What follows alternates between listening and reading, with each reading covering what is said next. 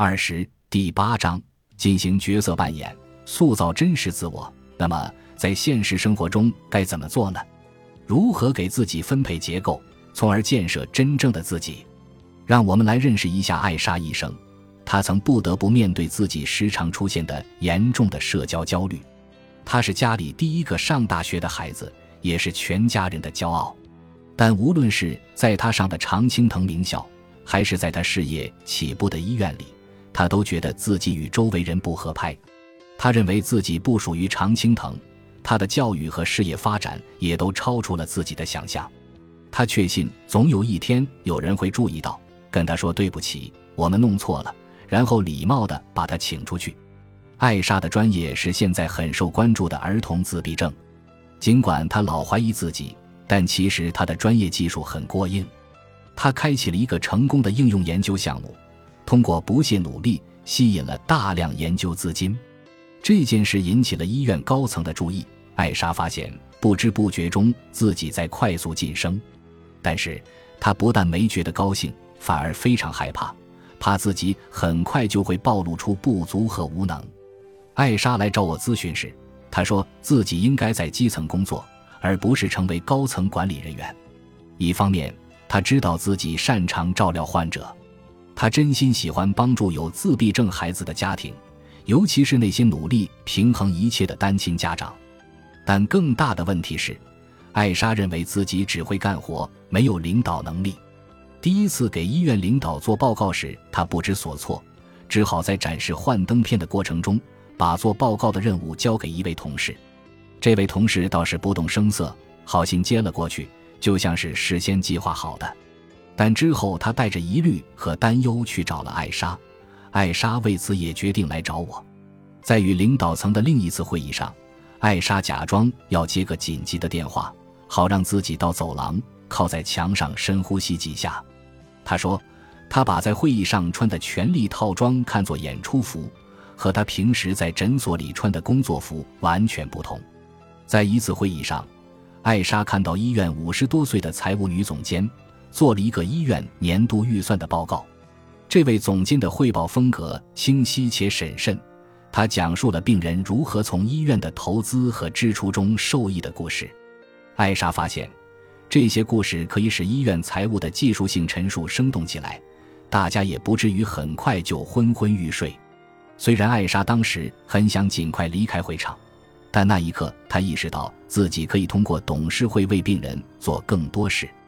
他有机会让医院领导优先考虑他的病人、自闭症儿童和他们的家庭，因为董事会掌握着资金和人员的分配。因此，在财务总监和他讲述的故事的启发下，艾莎决定扮演一个角色，给自己设置一些结构，看看会怎么样。之后，艾莎决定担起病人代言人的角色，她把病人的故事讲给医院领导层听，孩子们在学习与他人交流。他们的家人已倾尽所有来治疗。财务总监拿病人的故事来影响年度预算，艾莎也将让自己成为这些家庭的发言人。在每件事上，她都会先思考怎样做对这些家庭最好。她出现在高层领导的会议上是为了这些家庭，她在圆桌会议上发言是为了他们，她做展示报告也是为了他们。在这一角色的激励下。艾莎开始不断在会议上发言，一次次发言下来，高层领导也没那么可怕了。一开始，艾莎只是自闭症儿童家庭的代言人，只是为了传递他们的信息。但慢慢的，艾莎的性格渗透到了代言人的角色中。有趣的是，代言人要站着发言，大声说出想法，举手提问。渐渐的，这些行为渗入了艾莎的性格，看着自己做的这些事。艾莎开始相信自己能做到。约翰尼卡森扮演的角色是个表面形象，为了取悦他无法取悦的母亲而建立的虚假外表。相比之下，艾莎的角色是个捍卫者，她的所作所为要对病人的家庭有利。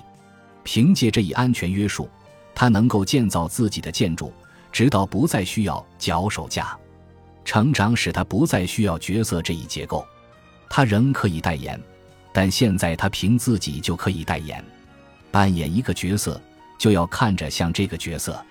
给你自己设立一个强大自信的姿势，无论是坐着还是站着。想象一下，开放、强大、自信、坚定的人会如何展现自我？这就形成了两个反馈循环：一个反馈给你自己，一个反馈给别人。摆出自信的姿势，会向你的大脑传递自信的信息。不管是邀请曼哈顿街头的陌生人拍照的布兰登，还是为自闭症儿童代言的艾莎。只要看上去相当自信，对方就会尊重你。埃米卡迪博士首创的高能量姿势就是基于这一原则。研究人员还在争论高能量姿势是否是通过改变皮质醇和睾丸激素起作用，但可以肯定的是，它能改变你的心态。很多高能量姿势的拥趸都有这种感觉。事实上，你并不是在假装强大，你是在呈现强者的姿态。传统上。做出高能量姿势是在为重要时刻做准备，在试镜、面试或演讲前，很多人会躲进洗手间的隔间里。其实，高能量姿势在重要社交活动之前、之中或之后都可以帮助缺乏自信的我们。感到害怕时，你可以先花点时间让自己摆出一个自信的姿势。为什么呢？因为我们的大脑喜欢去协调姿势、面部表情、声调和情绪。就像在精心搭配一套衣服，这种现象叫做一致性。你可以试试这样：懒散的坐着，双臂交叉放在胸前，皱起眉头，然后说：“我准备好接受挑战了。”你是不是觉得没有什么说服力？现在以经典的神奇女侠姿势站立，双脚分开，双手叉腰，拳头放在臀部上，下巴抬高，然后说：“我准备好接受挑战了。”这一下感觉不同了吧？不仅情绪会影响身体，身体也会影响情绪。和艾莎一样，大多数有社交焦虑的人都不愿扮演只对自己有利的角色。他们若不能用自己的力量去做好事，成为神奇女侠或超人就没有意义。这是社交焦虑的一部分。为自己获益不是我们的风格，但我们会为爱的人或信仰的事业挺身而出，比如艾莎为她的病人家庭代言。所以。我们可以组织一次聚会，帮正在学步的孩子发展社交能力，带爱犬去狗狗公园，问问别的狗狗叫什么名字，给新来的同事做自我介绍，让他感觉更舒服些。或者像本章开头提到的那个女孩一样，建议你怯场的朋友把自己当成歌星碧昂斯。当然，这有点夸张。说到让别人更舒服，了解了社交焦虑后，你会发现它无处不在。例如。一个人在聚会上独自站了一会儿后，几乎可以肯定他会拿出手机来消除内心的尴尬。扮演一个让别人放松的角色，可谓一举两得。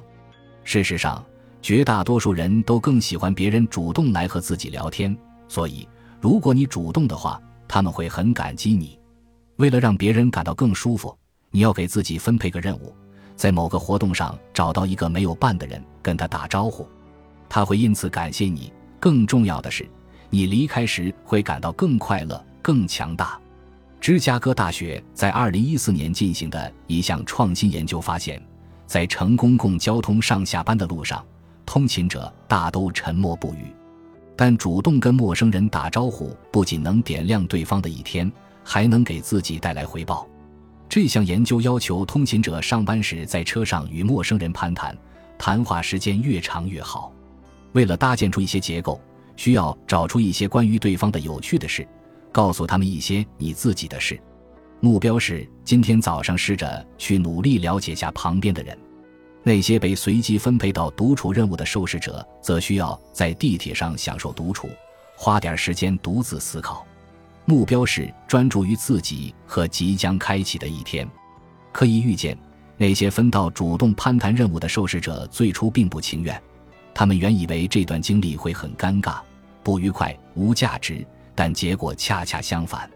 令人惊讶的是，与那些按要求独处的人相比，与陌生人交流的通勤者的体验要积极得多。此外，通勤的效率并没有降低，与陌生人交流的受试者的效率水平与独处的受试者几乎相同。的确，给自己安排个任务，跟对方说句“早上好”或聊聊天气。就算对话到此为止也没问题，当然，对话也可能继续下去，你和陌生人之间有一次愉快的对话，这能提振你的情绪，为一天的有效工作注入活力。最重要的是，它还能给你的建筑增添一块坚实的砖块。唯一要注意的是，不要选一个让你用来躲避的结构。宴会后帮忙洗碗是一种善举，但如果只让你待在厨房，而其他人都在门廊上边喝咖啡边聊天，那么你的建筑就被忽视了。无论你选择什么结构，大还是小，长期还是暂时，履行职责时，你就是在用一块块砖建造着你的建筑，也就是你真正的自我。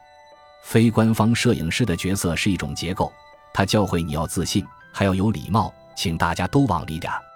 琳达，能把你的太阳镜拿下来吗？